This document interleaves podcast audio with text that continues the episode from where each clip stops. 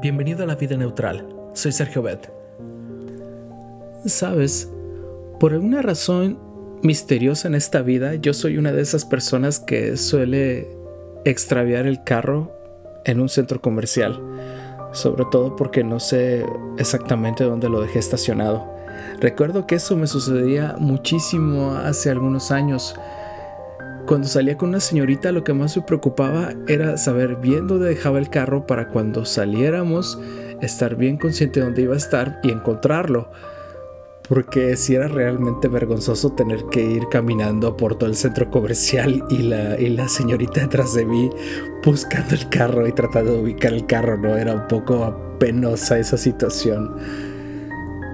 Pero para beneficio de personas como yo y también como muchos hombres que sufrimos este estrés, apareció el GPS.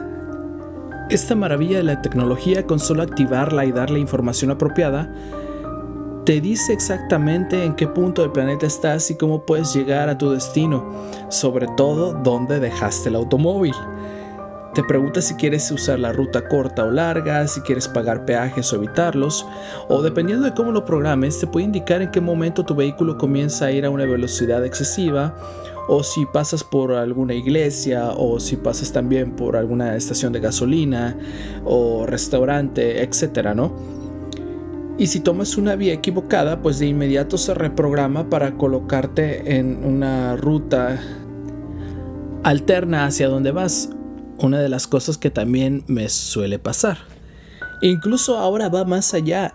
Esto ha evolucionado tanto, este sistema o esta app, que ahora es incluso una fuente de trabajo para muchos, para los que usan Uber y todos esos servicios. O más allá aún, cuando veo a Elon Musk, el que está desarrollando este automóvil Tesla, lo ha diseñado de una manera para que en un futuro inmediato el automóvil se maneje solo.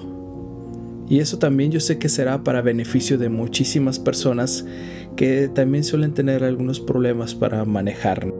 Difícilmente se puede pedir más, mas sin embargo hay que tener muy en cuenta y ser cautelosos con respecto a este tipo de aplicaciones, sobre todo en la cuestión de, energía porque si tú no llevas el cargador del teléfono te arriesgas a que se descargue completamente y no tengas ahora sí ni idea de cómo llegar a tu destino.